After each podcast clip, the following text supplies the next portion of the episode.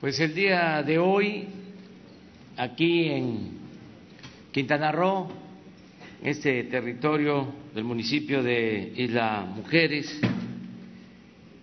muy cerca de Cancún, iniciamos eh, una gira por el sureste para comenzar una etapa nueva en la vida pública de nuestro país.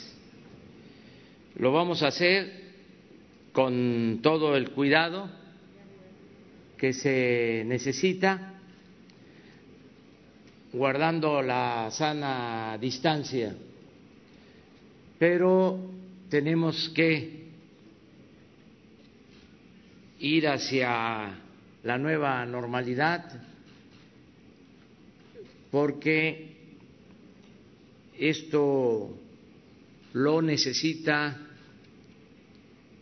la economía nacional, el bienestar de nuestro pueblo. Necesitamos ir poco a poco normalizando las actividades productivas, sociales, económicas, culturales. Repito, con cuidado que salgamos si se trata de actividades esenciales, que salgamos de nuestros hogares, que nos cuidemos, que cuidemos a los adultos mayores, que los sigamos cuidando como lo hemos hecho y que poco a poco vayamos hacia la nueva normalidad. Hoy cumplimos un año y medio de gobierno. Llevamos 18 meses gobernando la República y me siento satisfecho con lo alcanzado a pesar de la adversidad, a pesar de los pesares, sigue avanzando la transformación de nuestro país. También en esta situación de pandemia por el coronavirus, hoy inician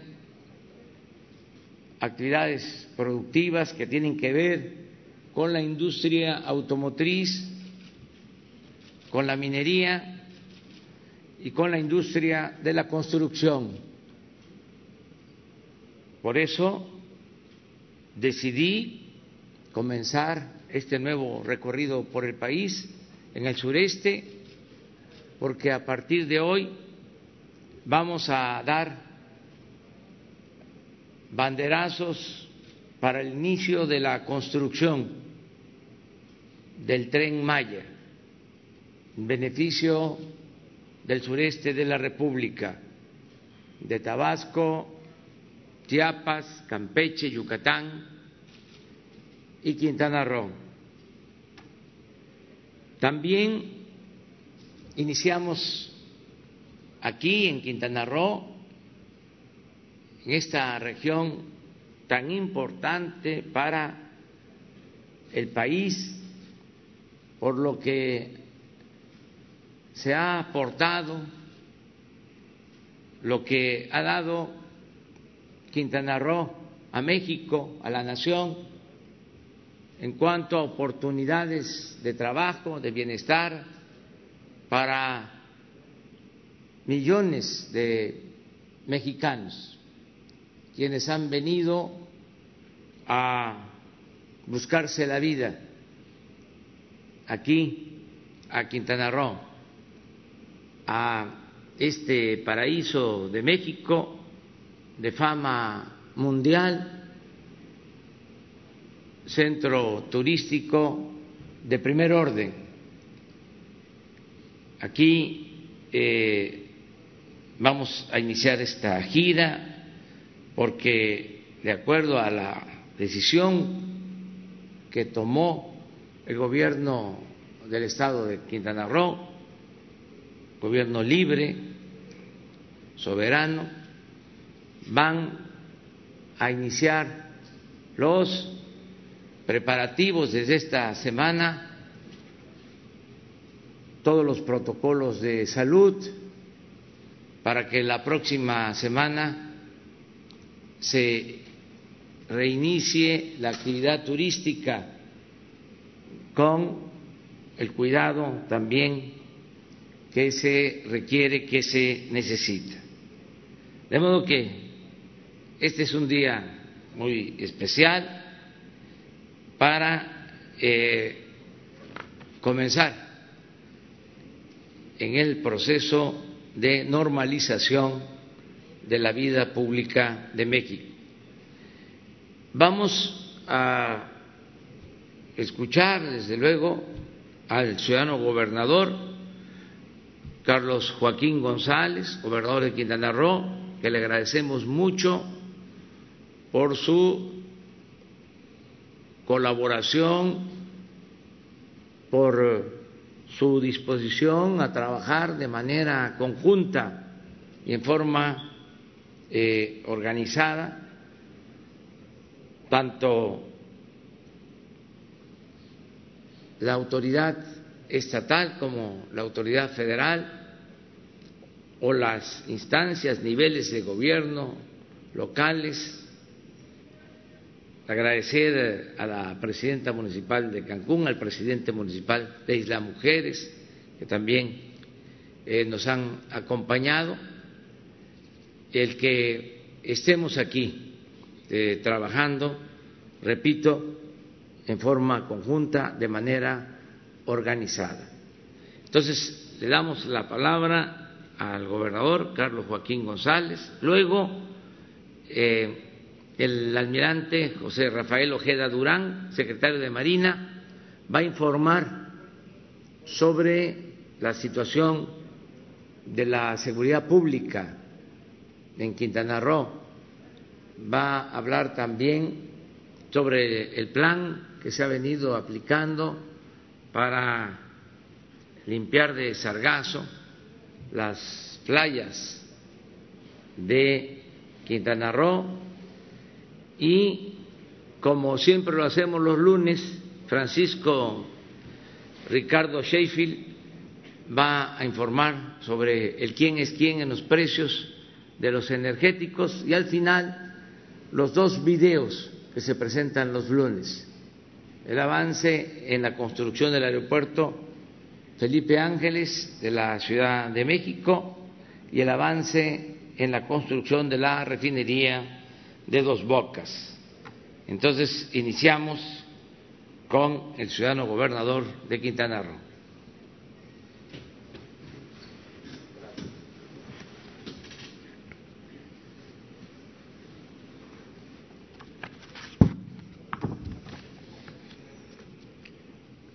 Buenos días, con el gusto de saludarles.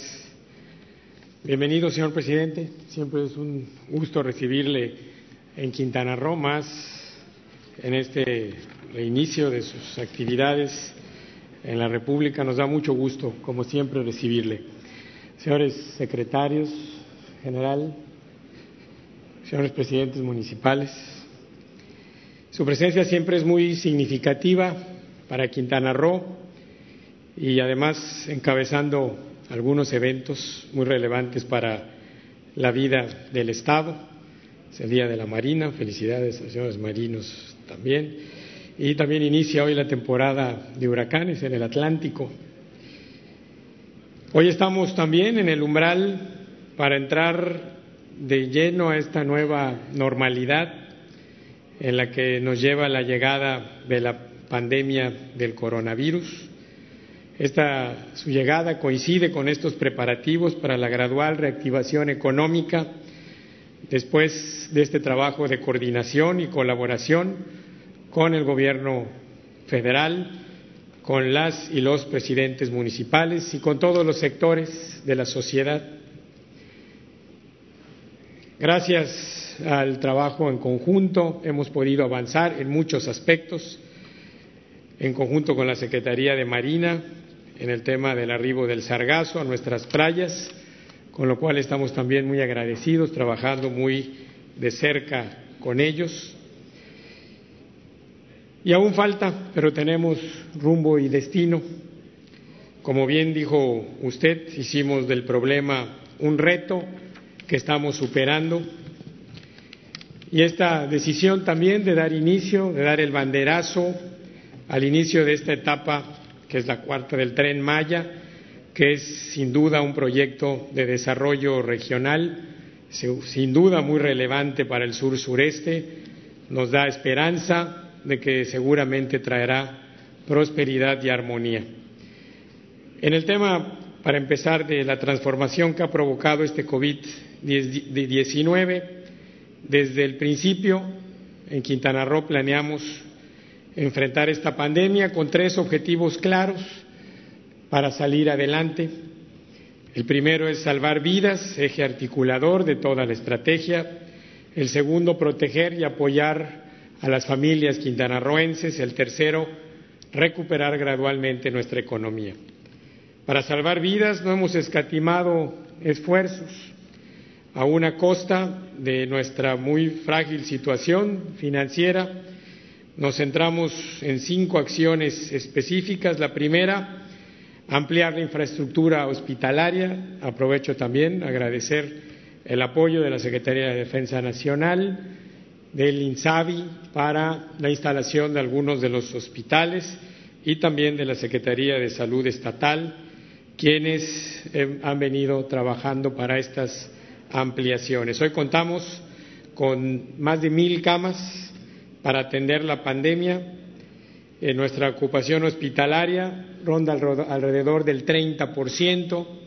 Hemos llegado a la parte más alta de la curva de la epidemia y empezamos también ya un proceso de descenso del mismo. Hemos disminuido los riesgos de contagio. La segunda acción fue reforzar la acción médica. Contratado, hemos contratado y capacitado a más de 648 profesionales de la salud, entre personal médico, de enfermería, de logística, laboratorio, rayos X, inhaloterapia. Atendemos también a más de nueve mil personas con enfermedades crónicas en su hogar, más de seis mil mujeres embarazadas. Como cuarto, tenemos una importante estrategia de atención y equipamiento a los miles de ciudadanos que prestan atención y servicio de primera línea, nuestra gratitud y reconocimiento a los profesionales de la salud, médicos, médicas, personal de enfermería, policías, personal del servicio de agua y de limpia, de protección civil, a los trabajadores y voluntarios que están en los diferentes negocios de abasto para nuestra población. Y finalmente la quinta acción estuvo dirigida a instrumentar una estrategia para frenar la actividad ciudadana con el objeto de desacelerar el contagio del coronavirus. Logramos ser la primera entidad en la disminución de la movilidad con más de 85%, cosa que le reconozco a todos los quintanarroenses, su responsabilidad y su compromiso. Por otra parte, para apoyar a nuestras familias, a nuestra gente, y para que no salieran, se quedaran en casa. Echamos a andar un programa de cinco apoyos para la tranquilidad familiar en las casas de los quintanarroenses, que consistían en apoyos de agua, luz, gas, alimentos y salud. Nuestra mayor prioridad ha sido asegurarnos de que ninguna familia en el Estado pase hambre. En dos etapas con el apoyo y también mi agradecimiento al Ejército Mexicano, la Guardia Nacional, la Secretaría de Marina y la Policía Quintana Roo. Hemos entregado casi 700 mil apoyos alimentarios en las colonias y localidades que más lo necesitan, en todos los municipios, con la ayuda de más de mil brigadistas.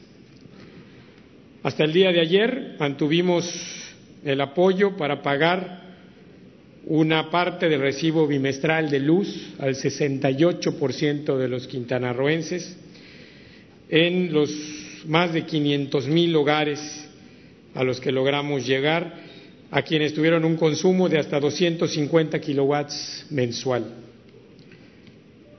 Señor presidente, es muy importante, hay una estrategia inmediata de apoyo económico a las familias más necesitadas en el pago del suministro de luz. Hemos venido apoyándolos, pero también hay una gran necesidad en este sentido, en donde también hemos venido buscando ese apoyo con la propia Comisión Federal de Electricidad. Durante abril y mayo ofrecimos un programa de apoyo familiar con gas doméstico, un descuento en la aportación o en la compra del gas y sigue vigente el programa de atención a angustia, depresión, con el apoyo de más de 200 psicólogos voluntarios en línea a través del 911.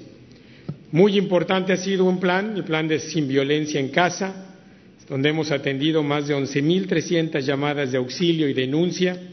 Se han otorgado 4.390 medidas de ayuda inmediata que consisten en alimentación, alojamiento, transporte, atención médica, y psicológica y asesoría. Desde el inicio de esta pandemia buscamos mantener el empleo de nuestra planta productiva. Contamos con el apoyo y solidaridad de gran parte de los empresarios, comerciantes y trabajadores organizados. Perdimos más de 83 mil empleos, pero logramos mantener casi 400 mil.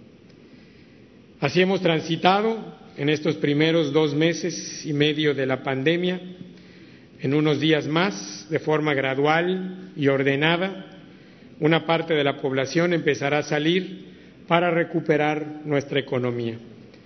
Para ello nos preparamos, preparamos un plan que está alineado al Plan Nacional de, de Reactivación de Quintana Roo, lo llamamos Reactivemos Quintana Roo. En un principio solo se mantendrán operando las actividades esenciales, entre ellas las de los sectores fundamentales de la economía. Y en el caso de Quintana Roo, como lo señaló el señor presidente de manera muy acertada, nuestros sectores fundamentales están basados en el turismo, la construcción, las actividades económicas en el campo y la costa y, por supuesto, el transporte. Quiero hacer énfasis que nuestro plan reconoce al turismo como un sector fundamental de la economía quintanarroense. Y la razón es bien clara. De cada 10 pesos que se producen en el, en el Estado, más de 5 provienen de este sector. Además de tener ya una, una disminución en eh, la curva de la epidemia. Contamos con una certificación turística voluntaria, se han inscrito más de 2.000 empresas entre nacionales y extranjeras para los temas de protocolos de seguridad. Y me da mucho gusto decirles que Cancún y el Caribe mexicano son los primeros destinos en América en recibir el sello de seguridad global que entrega el Consejo Mundial de Viajes y Turismo y que sin duda será muy importante. Se perdieron mil millones de viajes en el mundo. Evidentemente necesitaremos trabajar mucho para recuperarlo. Hemos iniciado dos campañas, una campaña institucional turística de todos nuestros destinos y una campaña a través de las asociaciones hoteleras de manera específica con algunas invitaciones directas a regresar a Quintana Roo, lo cual se hará de manera gradual y anteponiendo ante todo la seguridad y el cuidado de la salud. Hemos perdido casi 10 millones de asientos de avión del 10 de marzo para acá, se han cancelado y también será muy importante la reapertura gradual del aeropuerto de Cancún, de Cozumel y de Chetumal.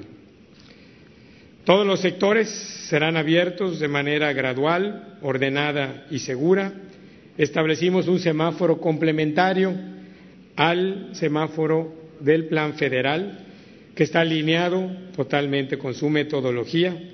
Establece cuatro fases que están identificadas de igual manera por los colores rojo, naranja, amarillo y verde, Cada uno cambia de color de acuerdo al nivel de contagio que existe en la entidad y la capacidad médica y hospitalaria disponible.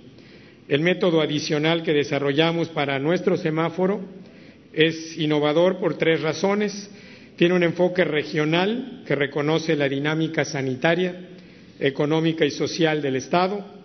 Establece una señalización para la región norte y otra para la región sur. Mide el riesgo de contagio no solo por cada sector, sino por cada actividad económica. Definimos un nivel de apertura en función del riesgo que ésta supone para sus trabajadores y clientes y además define unidades de medida para la apertura gradual de acuerdo a cada giro. Es decir, establecimos una manera sencilla para medir qué tanto puede abrir cada negocio. Hoteles, que será por porcentaje de cuartos, restaurantes, que será por número de mesas que puedan ofrecer, transporte, en donde deberemos decir cuántos asientos son los que se pueden usar. Durante esta semana que inicia, todos estaremos trabajando en conocer e implementar los protocolos de seguridad y sanitarios. En esta semana solo se permitirá que los trabajadores de las actividades esenciales se incorporen exclusivamente para organizarse y capacitarse. Quienes no estén en este caso pues deberán quedarse en casa, incluidos, por supuesto, los grupos vulnerables. Los que salgan deberán atender estrictamente las medidas de higiene fundamentales y la sana distancia. Y a partir de la próxima semana se dará una apertura gradual en función de la señalización que marque el semáforo para cada región. Iniciar esta etapa no significa que podremos regresar a la realidad que existía antes. El virus seguramente estará con nosotros, tendremos que convivir con él. No hay vacuna que permita protegernos por completo de ese contagio. Tenemos capacidad hospitalaria para atender el COVID-19, pero si por actuar irresponsablemente se incrementa el número de enfermos o de eh, hospitalizados, pues deberemos cambiar el color del semáforo y tener que suspender esa reapertura. En los protocolos estamos usando las mejores herramientas, tanto nacionales como internacionales, para evaluar cómo se desplaza el virus y disminuir sus efectos. Es indispensable, señor presidente, que empecemos a, revisar también el ingreso aduanal de las pruebas rápidas, hay algunas que ya se aprobaron, para nosotros serán fundamentales y un auxiliar preventivo muy importante para esta reapertura.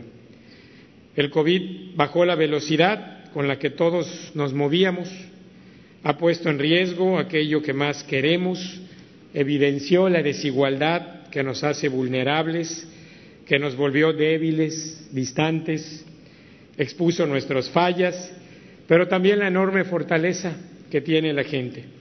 Sabemos que somos una generación especial, que vimos terminar un milenio, empezar otro, una generación que sobrevive a las calamidades, incluidas las de su propia conducta, se reinventa para trascender.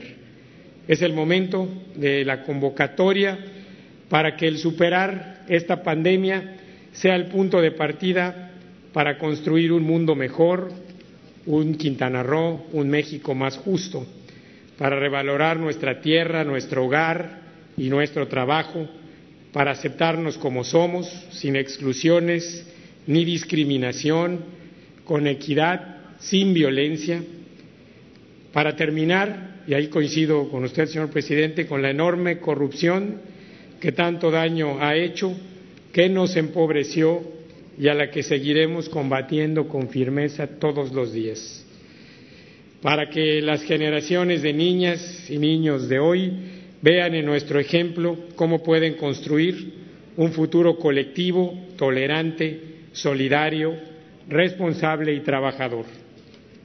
Hay que hacer historia con visión de futuro. Muchas gracias, señor presidente. Bienvenido.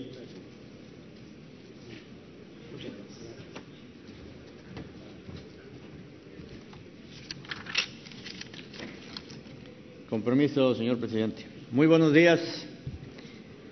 Les vamos a presentar la situación de seguridad aquí en el Estado, para lo cual se dividió en diferentes etapas el estado de fuerza, el despliegue operativo, la situación delictiva, los resultados que se han obtenido y otras operaciones que se están desarrollando aquí en el área, por ejemplo, el Sargazo, el plan Marina, el plan DN3 para enfrentar los huracanes, el plan Marina y el plan DN3 también para el tema del COVID-19, los hospitales que la Secretaría de la Defensa ha habilitado, eh, la seguridad a las instalaciones que se están dando, los incendios también, cómo se combaten y, por último, búsqueda y rescate en la mar. La que sigue, por favor. El estado de fuerza de la Secretaría de Marina Armada de México aquí en la entidad, aquí se encuentra desplegado. Tenemos en, aquí en este, Isla Mujeres, en Cozumel, en eh, Chetumal, un total de lo que hace la quinta región es de 1.257 elementos y una Guardia Nacional que se tiene desplegada en cuatro coordinadoras en Benito Juárez, Solidaridad Cozumel y Otompe Blanco con un efectivo de 2.833 elementos. La que sigue, por favor. Con lo que se refiere a la Secretaría de la Defensa Nacional, ese es el despliegue operativo. Ellos tienen en la entidad 1.706 elementos y los dos en conjunto hacemos 4.539 elementos que están aquí desplegados en el Estado. Lo que sigue, por favor. En lo que se refiere al Teatro de Operaciones de la Quinta Región Naval, contamos con 20 embarcaciones, 15 aeronaves, 24 unidades de infantería de marina, con un total de 1.406 elementos desplegados. Ahí se puede ver dónde están. La que sigue, por favor. Aquí lo que podemos ver es la incidencia delictiva en el Estado. Eh, lo único que podemos detectar que es el robo de transportistas sí ha ido a la alta en lo que se refiere a los otros, pues mantienen un nivel, digamos que aceptable y tendientes a la baja. A la que sigue, por favor.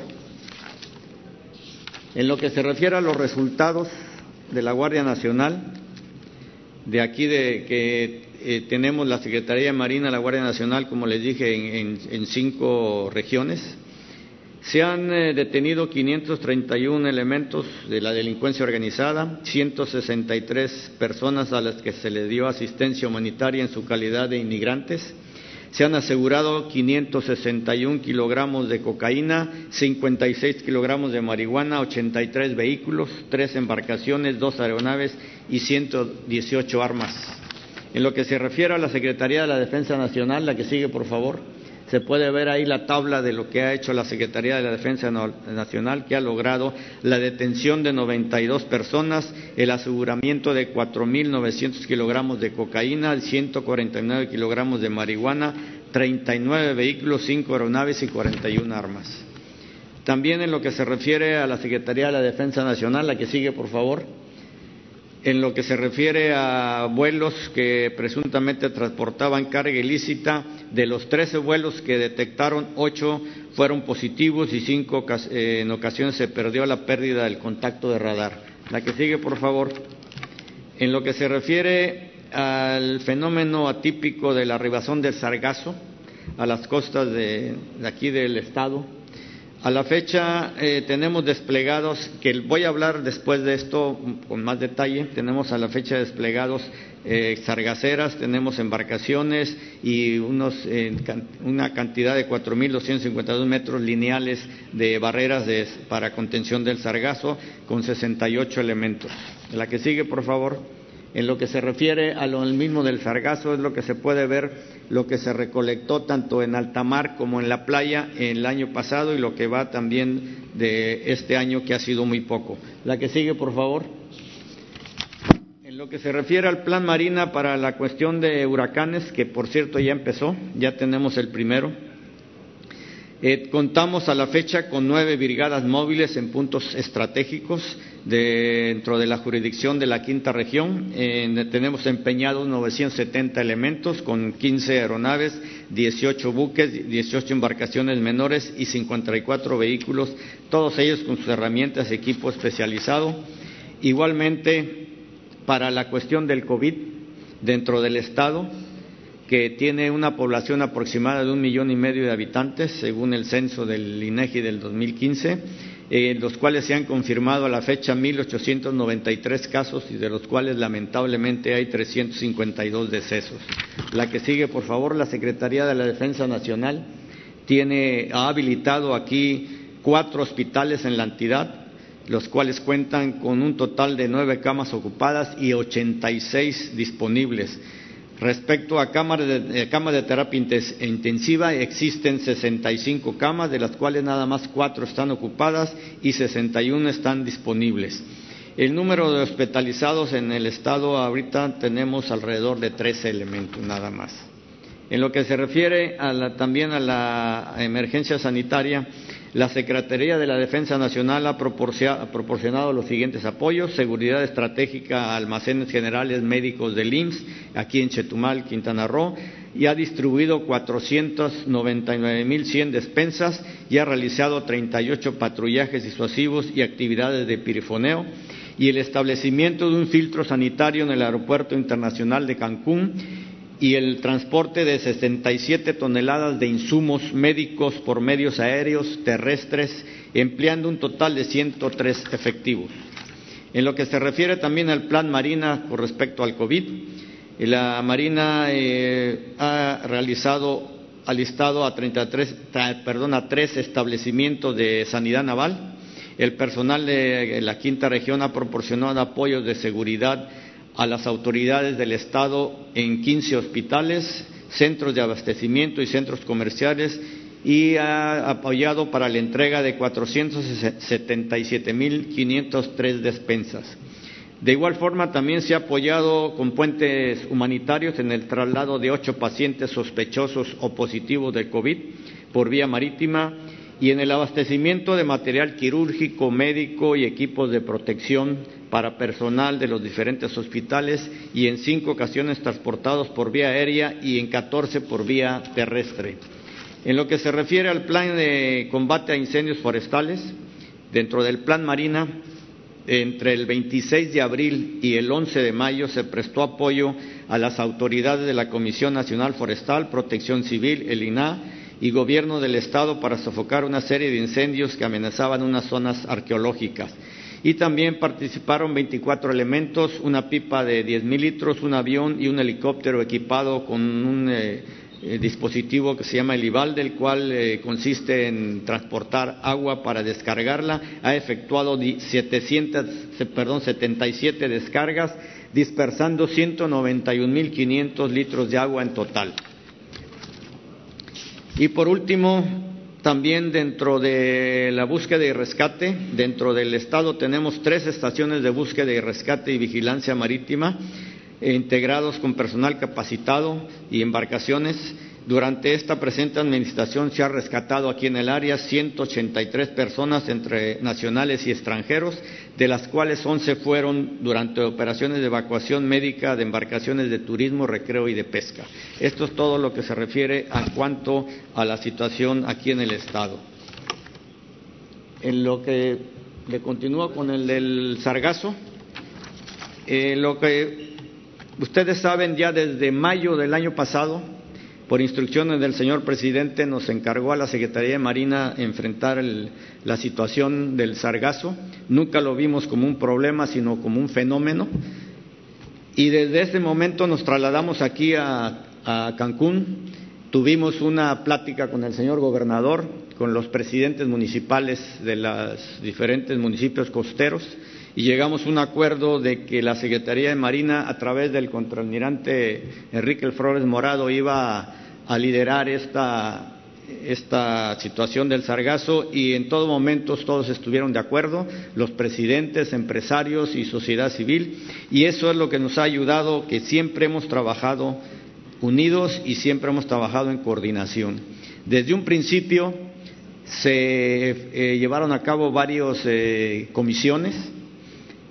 La más importante para nosotros era la comisión de, de cómo se iba a el recurso económico que nos dieran, cómo se iba a gastar, para que hubiera una claridad y que todos estuviesen enterados. Se creó una comisión que es la que se encarga de la compra de los equipos, de todo lo que tenga que ver con la situación del sargazo. No es la Secretaría de Marina quien define qué se va a comprar, sino es esa comisión, desde luego integrada por un miembro de la Secretaría de Marina, gente del municipio, gente del gobierno del Estado. A la fecha se han recibido 195 millones 634 mil pesos. Es lo que se, tiene. ¿En qué se ha gastado? La que sigue, por favor. Eso es cómo se ha gastado todo el recurso, en qué se ha gastado y cómo lo tenemos programado para eh, ejercer. Tenemos por ejercer 85 millones 634 mil pesos, dentro de las cuales se van a construir nuevamente cinco sargaceras, se van a comprar 5.119 metros de barreras, 17 motores fuera de borda y un tractor. Un tractor. Todo eso está en cotización. Desgraciadamente esta, la situación del COVID nos ha atrasado un poco por la cuestión de las compras. ¿no? Y por último, lo que podemos ver, la que sigue, por favor, cómo se distribuyó. Con el recurso anterior se decidió, bajo esas reuniones que se tuvieron, de que la Secretaría de Marina construyera sargaceras. Una sargacera comprada nos saldría alrededor de 16, 18 millones de pesos. La construcción de las sargaceras a través de la Secretaría de Marina nos salió en 5 millones de pesos. Pudimos construir seis, las cuales ya se encuentran distribuidas, como se ve ahí. Igualmente se compraron las, las barredoras, también ya están distribuidas, y los metros lineales de barrera que ya se están eh, colocando. Esta distribución no fue un tema de la Secretaría de Marina. También se formó una comisión para ver dónde los presidentes municipales definían o decidían dónde se pudiese poner cada una de las eh, el equipo que se tiene y esa fue la distribución hecha en consenso. La que sigue, por favor.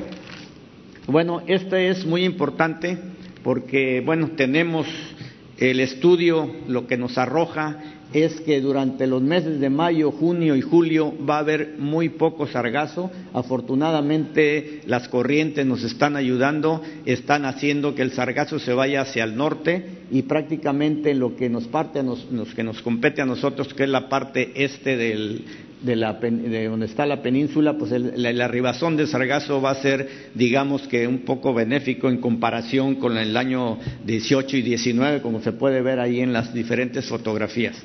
Si tienen ustedes alguna pregunta con respecto al sargazo, por eso traje aquí al, que está aquí eh, constantemente para que, y además que es el director de Oceanografía, Meteorología, Meteorología y Hidrografía de la Secretaría de Marina, que tiene muy bien el contexto de todo esto.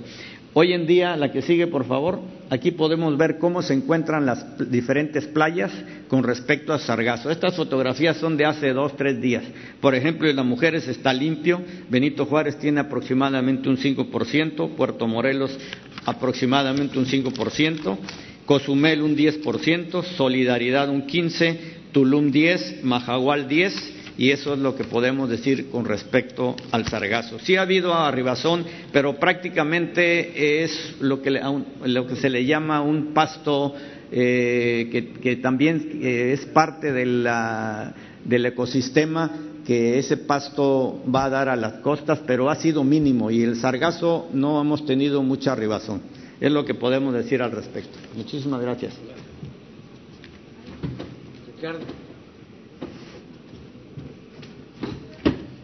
Buenos días, señor presidente. Buenos días a todas y a todos ustedes, quienes quieren el precio de las gasolinas, ahora presentadas en las ocho regiones, con el apoyo de todo el equipo de CENER, a quienes agradecemos su trabajo y respaldo.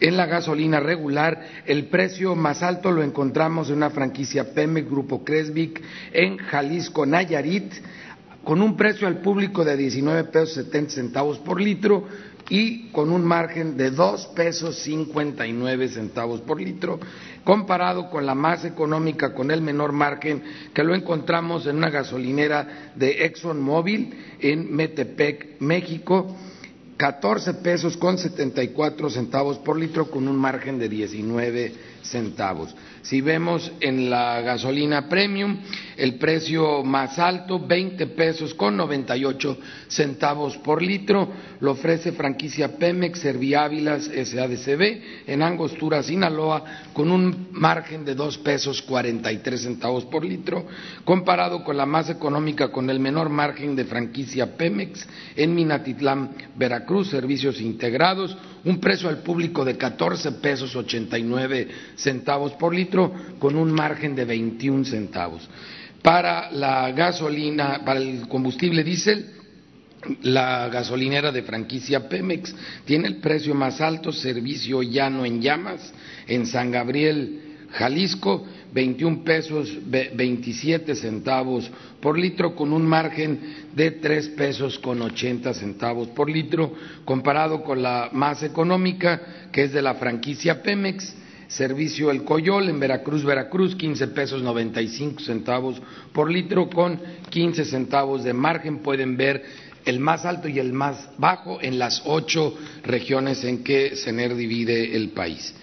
Si lo vemos por marcas, Orsan, que por meses estuvo como la más económica, vuelve a estar como la más económica nuevamente, seguida por Total, Repsol y G500 como las cuatro marcas más económicas. Pemex está en la media junto con Oxogas, que ha bajado bastante sus precios, cosa que agradecemos los consumidores.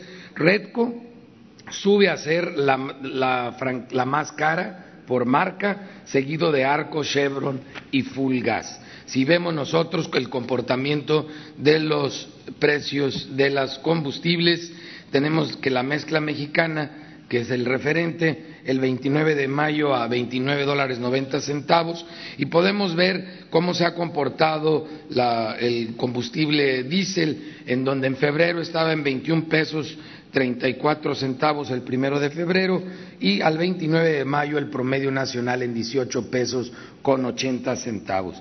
la gasolina premium de 20.98 al promedio nacional de 17 pesos 79 centavos, mientras que la regular el primero de febrero de 19 pesos 86 centavos el litro a un promedio a nivel nacional de 17 pesos con 30 centavos.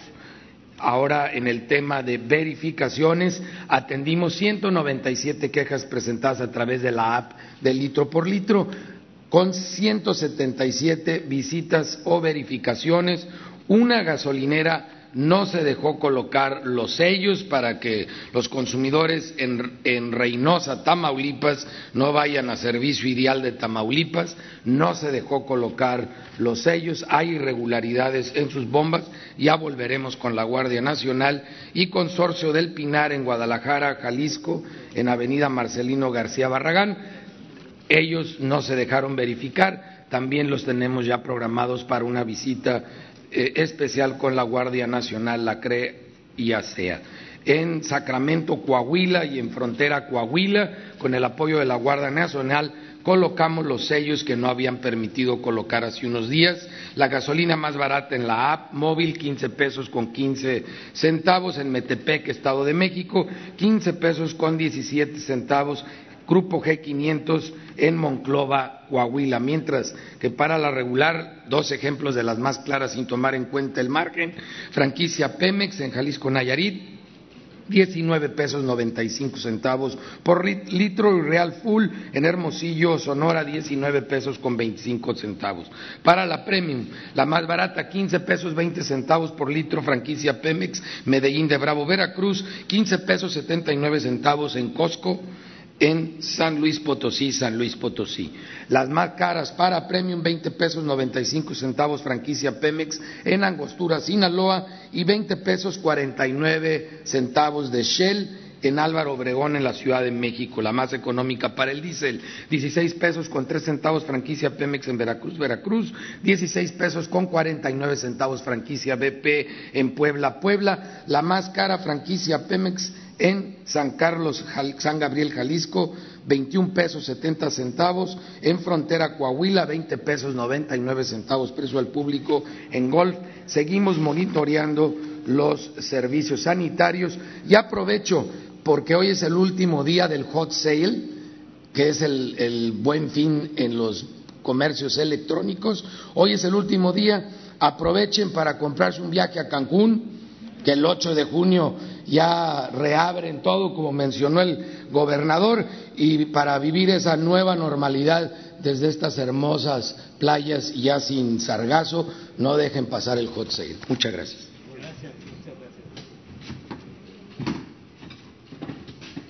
Muy bien, pues vamos a los videos de los lunes.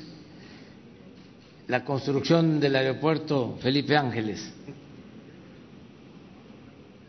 La Secretaría de la Defensa Nacional informa los avances en la construcción del Aeropuerto Internacional Felipe Ángeles al 1 de junio de 2020. En la vialidad y barda perimetral se continúan los trabajos de relleno, acarreo y compactación de material, en la barda se trabaja el habilitado de acero y colado en dados y columnas, además del montaje de dovelas sobre el perímetro del predio. En la interconexión vial tramo Caseta Tultepec-Santa Lucía, se lleva a cabo la extracción y acarreo de material para el mejoramiento de suelos, así como la excavación en carriles de la zona sur, conformación de terraplén, sustitución de terreno y la reubicación de vías férreas. En la pista y plataforma militar se realizan trabajos topográficos, colocación de la base hidráulica y de concreto magro en la estructura del pavimento. En los organismos complementarios de la Fuerza Aérea Mexicana se realizan actividades de sustitución del terreno en el área principal y adosada, armado de contratraves y dados, colado de plantillas y de losa de cimentación, trazo y excavación de cepas en escuadrones aéreos. En la unidad habitacional militar se realiza la excavación y relleno con material de banco de préstamo para la conformación de vialidades. Asimismo, en los departamentos se llevan a cabo los trabajos de habilitado de acero, simbra en muros y losas, desplante y aplanado de muros, colocación de losetas, cableado eléctrico, colocación de cancelería y pintura en interiores y exteriores. A la fecha se han generado 25.257 empleos civiles, Faltan 658 días de construcción. Gobierno de México.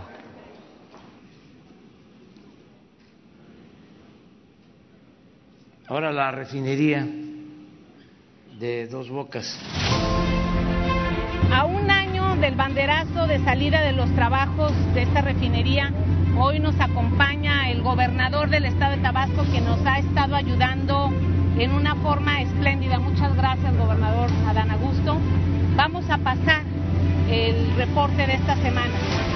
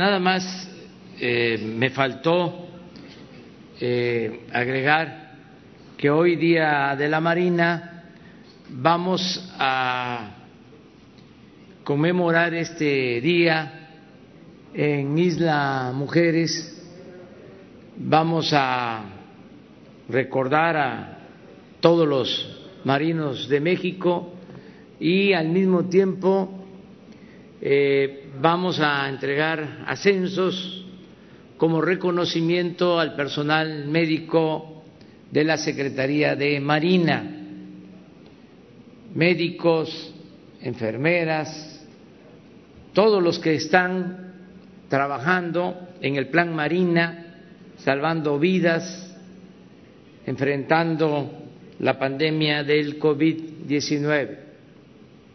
Hoy vamos a estar en Isla Mujeres para llevar a cabo esta ceremonia de reconocimiento a el personal médico de la Secretaría de Marina que nos ha ayudado mucho. Es eh, oportuno también el estar agradeciendo a todos los médicos, enfermeras, todos los trabajadores del sector salud por su entrega, por su apoyo, por su solidaridad, por estar inclusive poniendo en riesgo su vida para salvar la vida de otros, de seres humanos. Estamos infinitamente agradecidos con el trabajo de médicos generales, especialistas, enfermeras, de todos los trabajadores del sector salud. No vamos a dejar de reconocer lo que han hecho, por eso se tomó también la decisión de entregarles a un número considerable de trabajadores de la salud un reconocimiento especial. Y hoy eh, comenzamos entregando estos reconocimientos a los trabajadores de la salud de la Secretaría de Marina. Luego de estar en Isla Mujeres, vamos a trasladarnos a el lugar, al sitio, que es un cruce de la carretera Cancún-Mérida, un cruce que va a Holbox. Ahí eh, vamos a dar el primer banderazo del tren Maya, el tramo de eh, la autopista, donde inicia la autopista de Mérida a Cancún, eh, hasta eh, este sitio, es el primer tramo, mañana vamos a hacer lo propio en el tramo que corresponde a Yucatán, luego el tramo que corresponde a Campeche, y luego el tramo que corresponde a Tabasco y a Chiapas. Toda esta semana y desde muy temprano vamos a llevar a cabo, como lo estamos haciendo ahora en Quintana Roo, mañana en Yucatán, la reunión de seguridad, la rueda de prensa, pasado mañana Campeche, el jueves Palenque, el viernes Villahermosa y seguimos la gira hasta el domingo que vamos a concluir en Medias Aguas, porque también vamos a dar el banderazo para la reconstrucción de la vía del ferrocarril del Istmo de Tehuantepec, de Coatzacoalcos a Salina Cruz. De modo que esto es lo que podemos informar en general. Y ahora sí, abrimos para preguntas.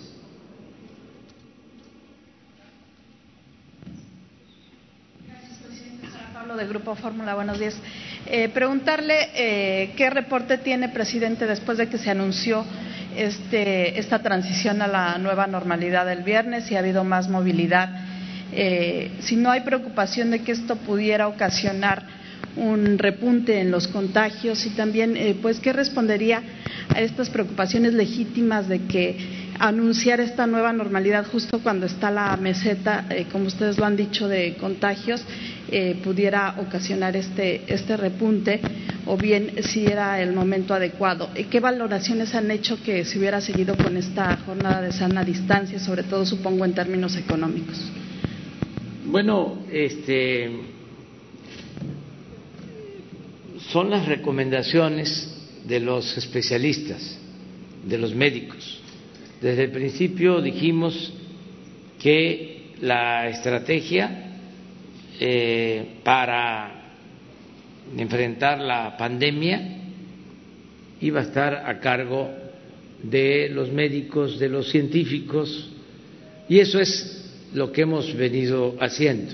Ayer se terminó una tercera etapa de sana distancia, se inicia otra etapa, también definida por ellos, en el caso de el país en general hay eh, distintos comportamientos de la pandemia en lo que corresponde a Quintana Roo, como lo ha expresado el gobernador, aquí va en descenso. También el gobernador dio a conocer algo que aplica para todo el país.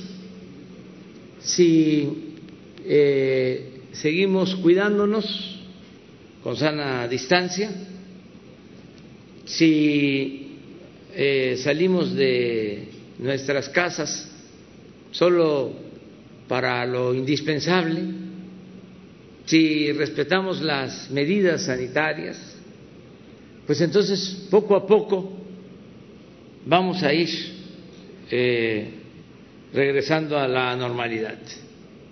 Si no lo hacemos de manera ordenada, con disciplina, y eso produce, eh, contagios eh, y se presentan rebrotes, pues entonces vamos a, cerrar de nuevo. Y quiero decir cerrar es recomendar cerrar. Nada de eh, imposiciones autoritarias. Desde el principio hemos podido eh, salir adelante por la actitud responsable de la gente, sin necesidad de toques de queda, de prohibiciones. La gente ha actuado de manera muy responsable. Entonces, lo que haríamos si se da un rebrote es informarle a la gente, hay que, eh, de nuevo, eh, quedarnos en casa, al confinamiento y eh, salvar vidas, que es lo más importante. Pero también, si con cuidado vamos regresando a la normalidad, pues eh, va a ser algo importante para todos, porque se mejora la economía, no solo la economía nacional, la economía popular, la economía familiar. Aquí hay enfoques también distintos. Si nosotros somos servidores públicos, tenemos asegurado nuestro sueldo. Los que eh, cobramos cada semana, cada 15 días, cada mes. Pero hay muchos mexicanos que se buscan la vida eh, día con día. Aquí en el caso de Quintana Roo, el gobernador acaba de informar de la pérdida de 80 mil empleos. Entonces necesitamos eh, poco a poco regresar a la normalidad con cuidado para garantizar el bienestar de la gente. Yo felicito al gobernador de Quintana Roo porque ha aplicado medidas de apoyo a la gente que se quedó sin empleo, a la gente más humilde, más pobre. Lo mismo hicimos en el gobierno federal. Aquí en el caso de Quintana Roo se entregaron pensiones adelantadas a 60 mil adultos mayores. En el caso de Quintana Roo, solo en créditos se está contemplado beneficiar a 17 mil pequeños negocios familiares. Ya se ha apoyado a 10 mil pequeñas empresas familiares con créditos de 25 mil pesos. Ya los recibieron, 10 mil han recibido ya estos créditos. Estamos hablando de una inversión de 440 millones de pesos, entregada en dos meses. Dos meses se han entregado ya eh, más de 200 millones y quedan por entregar otros 200 en créditos pero ya eh, se necesita ir hacia la normalidad porque esta es una zona turística la más importante del país que eh, da ocupación a mucha gente, eh, a trabajadores del transporte, a meseros, eh, quienes trabajan en hoteles, mujeres, hombres, de modo que necesitamos ir con cuidado hacia la normalidad. Y repito, aquí en el caso de Cancún y de Quintana Roo, está en su fase de eh, descenso la pandemia. Y así en otros eh, lugares vamos a ir eh, eh, viendo diariamente el comportamiento de la pandemia.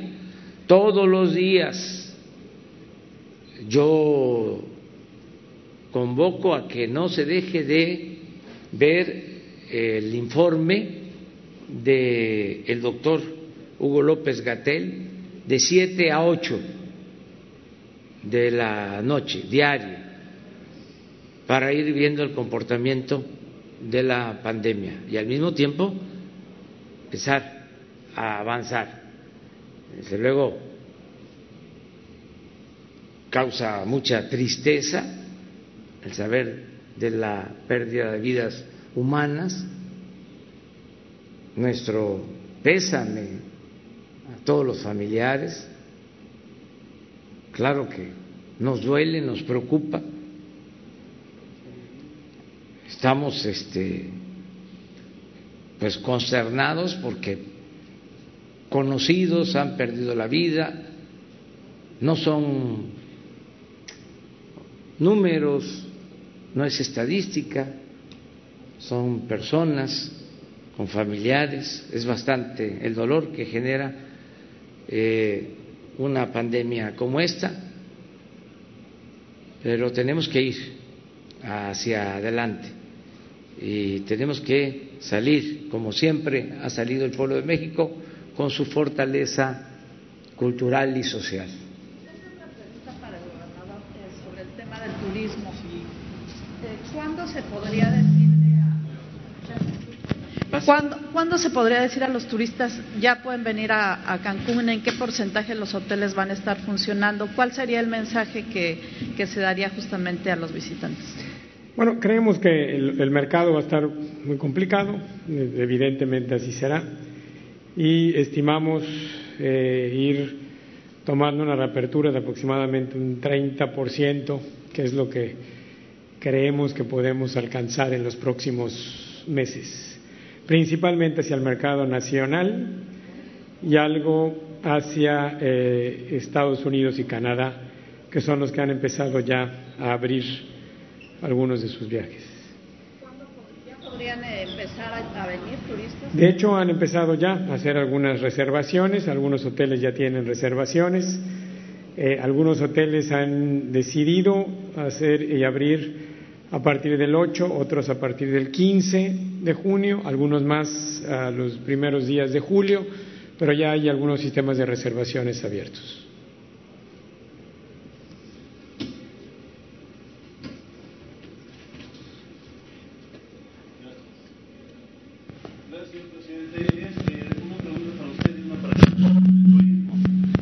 la primera, eh, para usted. Eh, ya se refirió ayer en el video que dio a conocer a través de redes sociales eh, su postura acerca de las manifestaciones que se llevaron a cabo el fin de semana.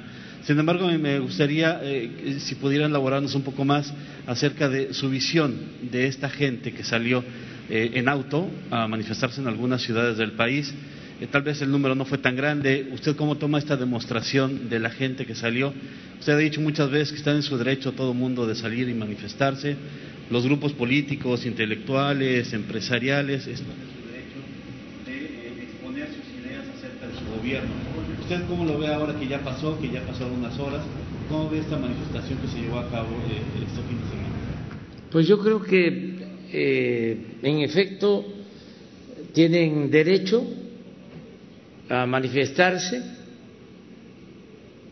La diferencia entre una dictadura y una democracia es de que en la democracia hay libre manifestación de las ideas, se garantizan las libertades, el derecho a disentir. Entonces, no eh, veo ningún problema Creo que así es la democracia. Nosotros mismos, ayer lo decía, propusimos la revocación del mandato. En la Constitución se establece que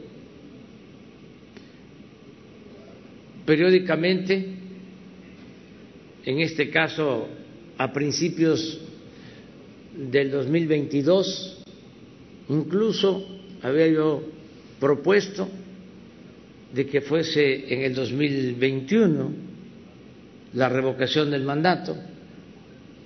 La oposición no aceptó y eh, se acordó que fuese esta consulta para el 2022, se va a preguntar, ¿quieres que continúe el presidente o que renuncie? Porque el pueblo manda, el pueblo es el que decide en la democracia. Si la gente dice que renuncie, pues dejo la presidencia, no puedo estar gobernando sin el apoyo de los ciudadanos, no comparto la idea de que si un gobernante tiene una aceptación, como sucede, del 20%, solo porque lo eligieron por seis años, eh, tiene que seguir en el cargo. Imagínese un presidente sin respaldo popular, no sirve para nada. Nosotros estamos llevando a cabo una transformación y el motor de ese cambio es el pueblo. Como decía el presidente Juárez, con el pueblo todo, sin el pueblo nada. Si también la gente en el 22 decide que yo continúe, termino hasta el 2024. No más, porque soy partidario del sufragio efectivo, no reelección. Estaría yo hasta el 24. Pero además, eh, vienen elecciones el año próximo y la oposición tiene la posibilidad, desde luego, de expresarse si no está de acuerdo con el gobierno. El pueblo va a decidir. Lo que tenemos que cuidar todos es que no haya violencia. Nosotros luchamos durante muchos años para cambiar al régimen de corrupción y de injusticias y lo hicimos de manera pacífica. No rompimos ni un vidrio y tardamos años luchando y actuamos de manera responsable. Eso es lo único que pedimos. Y también entendemos el porqué de la inconformidad, el porqué de los ataques al gobierno que represento, se está llevando a cabo una transformación, se está terminando con los privilegios, se está limpiando de corrupción el gobierno y hay quienes no quieren dejar de robar y hay quienes quieren mantener privilegios y además quieren que continúe el clasismo, el que solo se atienda a los que tienen más posibilidades económicas y que se le dé la espalda al pueblo, a los pobres. Eso eh, no va a hacer mella porque nosotros llegamos para atender a todos, escuchar a todos, respetar a todos, pero para darle preferencia a los más humildes. Y en eso no vamos a cambiar. Pero tienen derecho de manifestarse quienes piensan distintos, quienes este, quisieran que continuara el mismo régimen de corrupción y de privilegios. Entonces vamos hacia adelante. Eh, señor presidente, la otra es para el señor secretario de. Eh, señor secretario, eh, prácticamente estamos dando ya por, cerrado eh, el ciclo de vacaciones de verano. con la situación que se vive, usted estaría en esa situación de pues, las vacaciones de verano prácticamente no va a haber gran actividad, se comenzará a retomar tal vez algo. Ahorita se comentaba la posibilidad de que en Cancún se reabriera paulatinamente la actividad cuál será la situación o el plan que se tiene para cada uno de los eh, sitios turísticos importantes del país. Se tiene contemplado, como decía eh, el secretario hace el gobernador, básicamente es turismo eh, nacional, no va a venir o no se espera que venga turismo internacional, o cuál será la situación en los próximos meses, toda vez que este periodo vacacional pues prácticamente no va a existir. Sí, con el permiso señor presidente. El eh, gasto del consumo turístico total es de 173 mil millones de dólares. Eso representa el consumo turístico nacional, de los cuales 124 mil millones de dólares es turismo interno, que representa el 83%. Estas eh, vacaciones de verano, el termómetro más importante es, desde luego, Quintana Roo, Quintana Roo, al lado de otros cinco plazas de vocación turística, representan el 85% del total del turismo de internación que nos visita nuestro país. Aquí eh, empieza ya la ocupación a través de las reservaciones, que es la realidad de la situación, a crecer a partir de junio, julio y agosto, en donde se tiene un 30%, 35% de ocupación lo que significa que el verano pues no va a ser eh, tan eh, sólido como eh, años anteriores. Por tal motivo, y debido a que el turismo nacional representó el año pasado 102 millones de mexicanos que se hospedaron en hotel, la estrategia va a ser enfocarnos al turismo nacional, que además en el perfil del nuevo turista, porque hoy debemos de hablar antes y después de la pandemia, quiere manejar no más de cinco horas o estar en autobús no más de cinco horas. Entonces, turismo nacional va a ser la estrategia fundamental para toda la República y eh, en lo que corresponde al turismo internacional, Estados Unidos y Canadá, en un estudio reciente que hicieron las grandes plataformas, hicieron un análisis del perfil y ellos no quieren viajar más de cuatro horas y medio de avión por tal motivo, es una posibilidad de rescatar ese segmento para la temporada de diciembre, temporada de invierno, sobre todo del segmento estadounidense y canadiense, que en el caso estadounidense se abrirá a partir del 21, de acuerdo al presidente de Estados Unidos. Ese es el panorama y vienen buenos tiempos. Vamos a echarle ganas. Muchas gracias.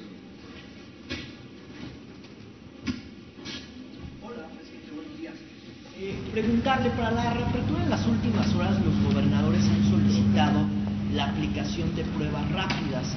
Eh, de hecho, algunos estados han pedido la aplicación de pruebas rápidas. Mi pregunta es si usted, usted está a favor de la aplicación de pruebas rápidas para acelerar la reapertura y si también eh, el gobierno federal va a facilitar que puedan llegar de Estados Unidos y de otros países para que puedan ingresar y la puedan aplicar los gobernadores. Bueno, eso tiene que ver más con la eh, estrategia o eh, el plan que se está ah, llevando a cabo por las autoridades eh, sanitarias. Yo voy a pedirle al doctor Hugo López Gatel que hable de eso. Ya lo ha hecho este, constantemente sobre las eh, pruebas eh, rápidas, pero que insista sobre eso. Todo lo que ayude se debe de permitir. Nada se debe de desechar si es para, eh, primero, saber si hay una persona infectada este, contagiada. todo lo que se haga en esa eh, materia debe de permitirse, no debe de impedirse. Hay que nada más saber el grado de efectividad de las pruebas rápidas. Creo que ahí es donde existe eh, la discrepancia o la polémica sobre el porcentaje de efectividad de estas pruebas. Pero eh, yo creo que podemos llegar eh, a un acuerdo. Hay casos en donde se hace la prueba rápida, sale positivo, se hace la otra prueba y lo mismo se confirma. Y hay otros casos en donde no es así. Se habla hasta de un 50% de falla o de efectividad. Pero esto lo tenemos que ir resolviendo. Yo creo que eh, no afecta el que se hagan todas las pruebas, que sean, y se puedan reconfirmar este, posteriormente. Una pregunta. En esta reunión de la mañanera, ¿cuál es el foco rojo de del desarrollo de la epidemia, dónde está la, parte más, alta de, contagiados de COVID-19, si hay algún estado en particular hoy que, arranca la reapertura. Sí. ¿Ahí sí vio algún estado? Tabasco es donde tenemos todavía más problemas. Este, em, en el caso de la Ciudad de México eh, hay una situación, vamos a decir, controlada y con eh, disminución, lenta pero con disminución. Aquí ya se dijo, hay un descenso, muy claro el descenso en Tijuana, donde este, inició, igual que en Quintana Roo, igual que en la Ciudad de México. También descenso, no como quisiéramos, pero eh, a la baja, en el caso de Sinaloa. tuvimos eh, una situación de incremento de casos en Acapulco, pero ya eh, se estableció, se controló. Ahí más que nada por el número de camas que se requerían con ventiladores, ya se resolvió. Tenemos ya camas disponibles con ventiladores y no ha crecido el número de infectados en el caso de Veracruz eh, está conforme a lo proyectado por los eh, médicos, por los científicos, por los matemáticos, de acuerdo a lo que se estableció Puebla, lo mismo, o sea, no hay, eh, solo es Tabasco y esperemos que empiece ya a disminuir. Ahí hubo una especie de rebrote, em, estaba a la baja, se relajó la disciplina y hubo un rebrote y eso es lo que se está padeciendo actualmente. Yucatán va a la baja, este, Campeche lo mismo, ha tenido muy poca incidencia Campeche del sureste es el estado con menos eh, afectados. Chiapas ha crecido últimamente, pero eh, no en una situación alarmante. Eso es en general el panorama. En las grandes urbes, eh, Jalisco, en el caso de Guadalajara, la zona metropolitana de Guadalajara, muy pocos contagios, han ido creciendo muy poco los contagios. El caso de Monterrey, también la zona conurbada, lo mismo, eh, pocos contagios, lentos, eh, y así estamos en general. Entonces, vamos con cuidado a regresar a las actividades productivas como lo venimos haciendo. Muchas empresas han hecho ya su solicitud para trabajar con protocolos para que haya aforos eh, adecuados, que no eh, se descuide la salud de los trabajadores y hoy comenzamos y vamos a ir midiendo, evaluando poco a poco. Oiga, y eh, en el banderazo que va a dar al rato, ¿cuántos empleos se van a generar solamente en esa parte? Vamos a ir avanzando poco a poco. Eh, son cuatro tramos los que vamos a iniciar. Es eh, de Palenque a Escárcega, de Escárcega a Campeche, de Campeche a Mérida y de Mérida a Cancún cuatro. Este mes se va a licitar el quinto tramo, que es Cancún-Tulum. Ya eh, estaríamos eh, hablando de alrededor de mil kilómetros de vías férreas para el tren Maya. Pensamos que este año, en los cuatro, en los cinco tramos, incluido el de Cancún-Tulum, que va a empezar este año, eh, se van a crear 80 mil empleos en eh, estos cinco tramos, porque es, el inicio de los trabajos. Pero ya para el año próximo son 150 mil empleos, en el caso del Tren Maya. Este año se autorizan eh, contratos por 90 mil millones de pesos. Es la inversión pública federal más importante que se haya visto en muchos años en el sureste. Y es una obra de primer orden.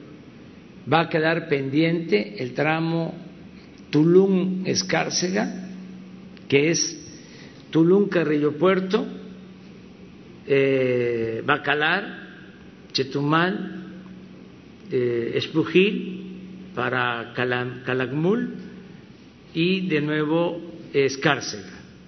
Ese, son dos tramos de Tulum a Escárcega para eh, cerrar completamente todo el circuito, los 1.500 kilómetros de tren Maya, todo el mundo Maya, eh, las eh, antiguas ciudades mayas, las más importantes.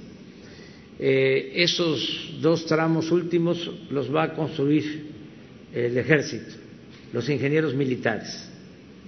Terminando el aeropuerto de la Ciudad de México, el aeropuerto Felipe Ángeles, que se va a inaugurar el día 21 de marzo del 2022. Eh, todo el equipo de ingenieros militares se hace cargo de esos dos tramos.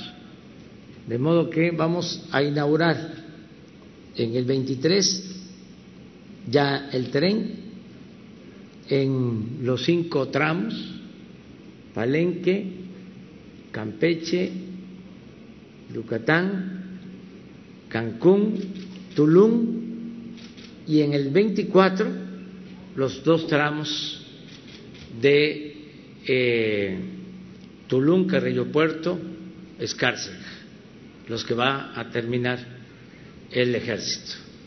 Ese es el plan eh, general. Eh, ya se está preparando la eh, licitación, decía, para el tramo de Cancún a Tulum. Y esto va a ayudar mucho porque van a significar empleos para esta región del país.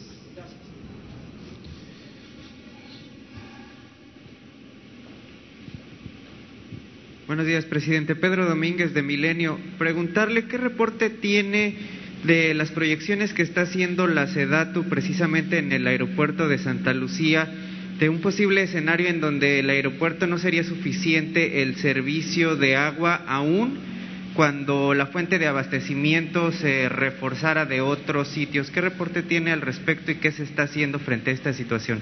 Pues que no tenemos problema de abasto de agua está contemplado en el proyecto.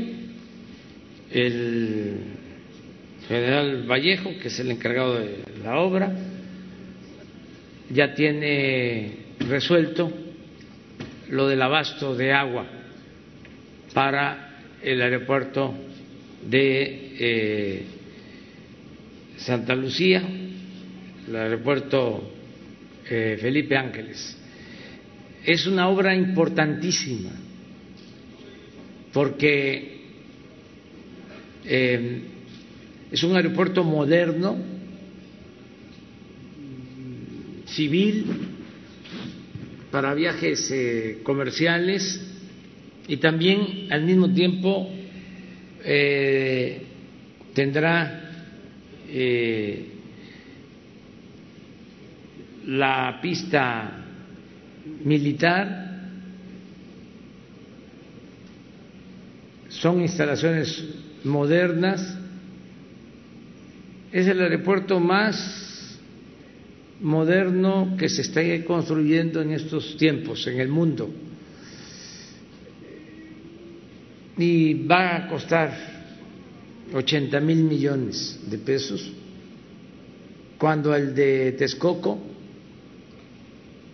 nos iba a salir, nos iba a costar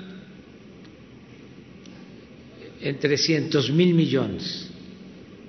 Iba a costar 300 mil millones. O sea, nos vamos a ahorrar 220 mil millones. Pero además, en suelo firme, no en el lago. Eh, así como se informa todos los lunes, aprovecho también para decirlo, sobre el aeropuerto Felipe Ángeles, así una vez que empiecen los cuatro tramos, los cinco tramos del tren Maya, todos los lunes vamos a informar sobre el avance. Todos vamos a ser testigos de cómo se va a ir avanzando en la construcción del tren Maya. Eh, y así en otras obras están informando constantemente. Eh, pero sí hay agua, sin ningún problema. ¿No, habría, ¿No se tiene pensada una inversión extraordinaria o algún costo extra para abastecer de agua al aeropuerto? Tienen ya un proyecto, sí hay eh, una inversión. Sí. ¿De cuánto? No tengo el dato, pero se dio a conocer ahora que se hizo la presentación del proyecto en la Ciudad de México.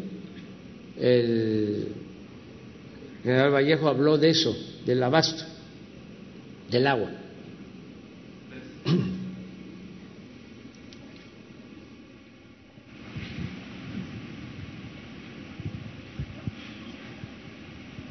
Gracias, presidente. Manuel Carrillo, de la agencia Notimex. Presidente, usted había informado hace un mes que eh, la primera quincena de mayo el avión presidencial iba a arribar al país eh, por alguna situación eh, de compra. Usted dijo que estaba ahí detenido el asunto. A ver si nos puede dar una actualización en qué va el proceso. Sí, hay un ofrecimiento de compra y está en revisión del avión por parte de los interesados. Ya está terminado el mantenimiento, ya podría regresar a México. No se ha hecho porque está eh, revisándose la posibilidad de que se venda. Ya hay un comprador. Por eso este, se tiene todavía en Estados Unidos.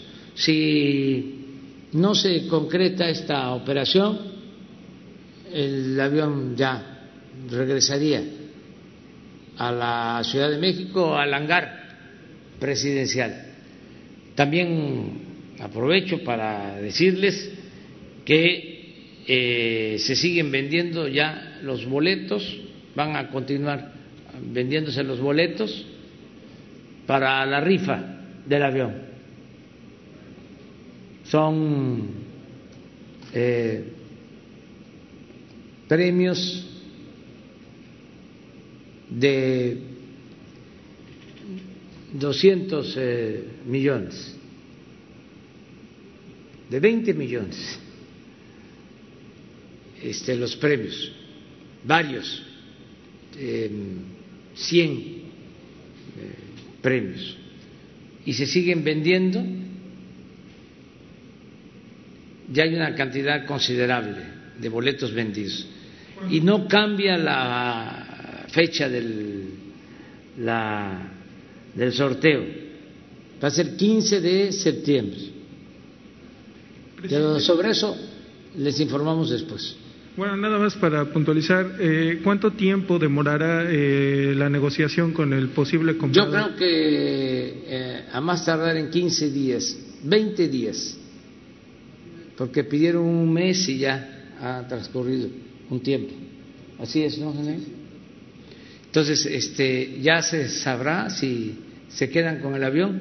De todas maneras, tanto lo que paguen, bueno, el trato eh, va a consistir en, eh, de acuerdo al avalú, pagarían la mitad en efectivo y la otra mitad en eh, equipos eh, médicos eh, que este, vigilaría la ONU en cuanto a la calidad y al precio. Así sería, es lo que puedo adelantarles. La mitad en efectivo y la otra mitad en equipos médicos para los hospitales públicos. Entonces, eh, lo que den en efectivo también va a ser para salud. Y lo de la rifa, lo mismo. Eh, lo que se obtenga por la venta de los tres millones eh, de boletos. también este, es para equipo médico, porque vamos a reforzar, a terminar de reforzar todo el sistema médico. Eh, de las cosas buenas de esta pandemia es que nos eh, apresuró para eh, terminar hospitales, ampliarlos, equiparlos, contratar personal médico. Llevamos contratados 48 mil trabajadores de la salud. 48 mil médicos, enfermeras y personal de salud en general eh, muchos hospitales que no estaban concluidos se terminaron. Eh, nos ha estado, ha estado ayudando mucho la Secretaría de Marina, la Secretaría de la Defensa a terminar hospitales, a equipar hospitales y lo vamos a seguir haciendo. Vamos a seguir invirtiendo en salud. Es una de las eh, lecciones que nos deja esta pandemia. Tuvimos la suerte de que no nos pegó primero y que nos dio tiempo de prepararnos. Yo podría mostrarles, eh, a ver si Jesús no tienen las camas ocupadas nacionales. Esto no lo hubiésemos podido lograr si eh, nos hubiese pegado primero la pandemia y si no hubiésemos actuado como lo hicimos. Pero ustedes van a poder ver de que tanto camas de hospitalización tenemos suficientes. Ojalá ya no se ocupen y tenemos también las camas de terapia intensiva este, suficientes. Así estamos. Ayer no alcanzo a ver hasta allá. En hospitalización general, sí, pero 41% de ocupación general. El, el que tiene más ocupación el Estado de México, 72%. O sea, 28% de camas disponibles de hospitalización general. Y en el caso, sí, en el caso, eh, a ver si está Quintana Roo para 32 de ocupación en hospitalización general. A ver si se puede. Sí, terapia intensiva es la que sigue. Es esa. 36 general.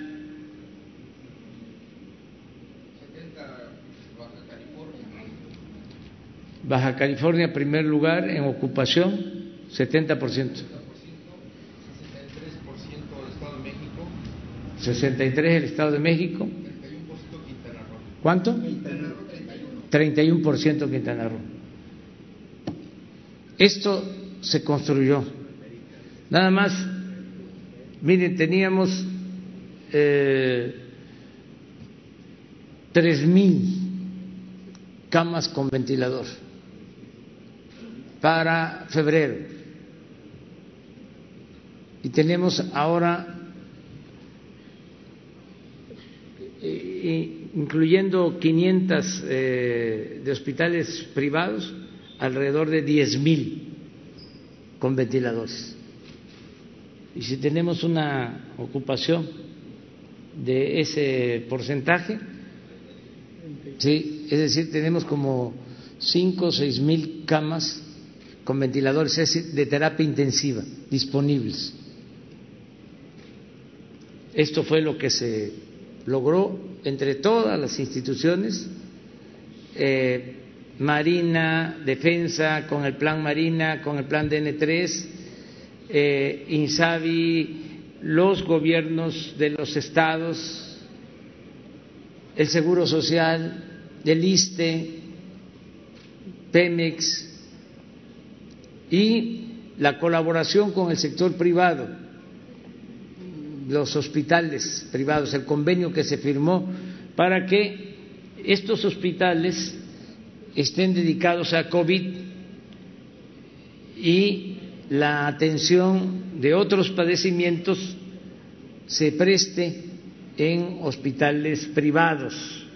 Esto también nos ayudó mucho a tener esta capacidad.